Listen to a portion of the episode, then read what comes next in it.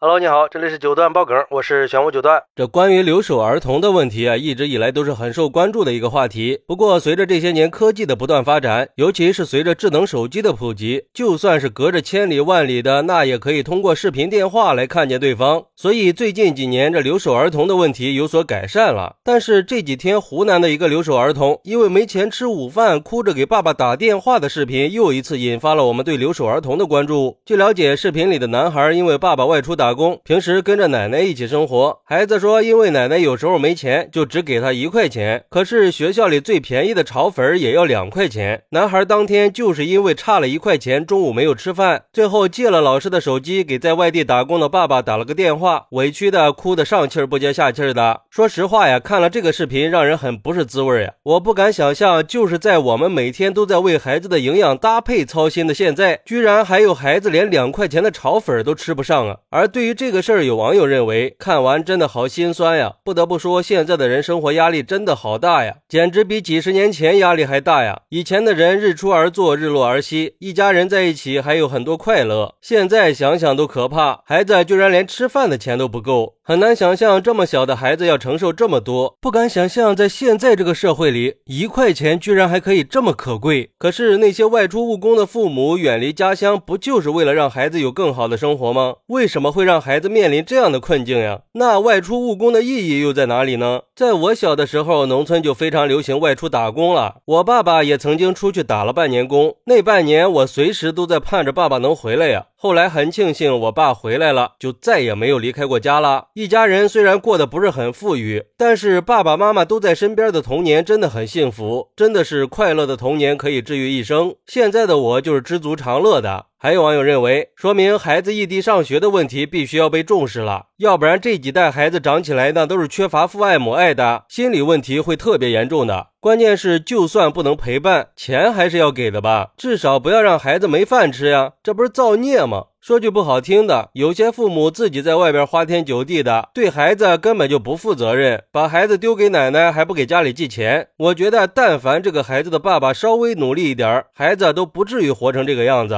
我想，对这个孩子来说，那可不是一块钱呀，那是他小小的自尊，是他张不开的嘴和抬不起的头。大人可能觉得这是个小事儿，但这个事儿却是孩子跨不过去的山呀。看来张雪峰说的确实没错，穷人就是应该首选生存，所以也难怪现在。没人生孩子了，有时候就是这样的。如果孩子一出生就要继承贫穷，那不生也是一种善良了。不过也有网友说，还是第一次看见孩子因为没钱吃饭委屈的哭。关键是这顿饭他还只要两块钱。我觉得就是再文盲的老人也应该懂得怎么算午餐费吧。当地的消费水平什么样，难道不知道吗？一块钱能不能解决孩子的温饱问题？难道老人真的不知道吗？有的老人还是几十年前的观念，认为买个馒头吃就是上天堂了。可是他不知道孩子们现在都过的什么生活了。现在的社会都讲究营养搭配、好发育，不懂得尊重孩子，不相信孩子，这样的童年就算长大了赚到上百万，那也弥补不回来的。不要说孩子太脆弱，如果可以坚强的话，他就不是孩子了。这样的老人带出来的留守儿童，那是最可怜的了，还可怜父母在外地打工，最后却换来了孩子这样的生活。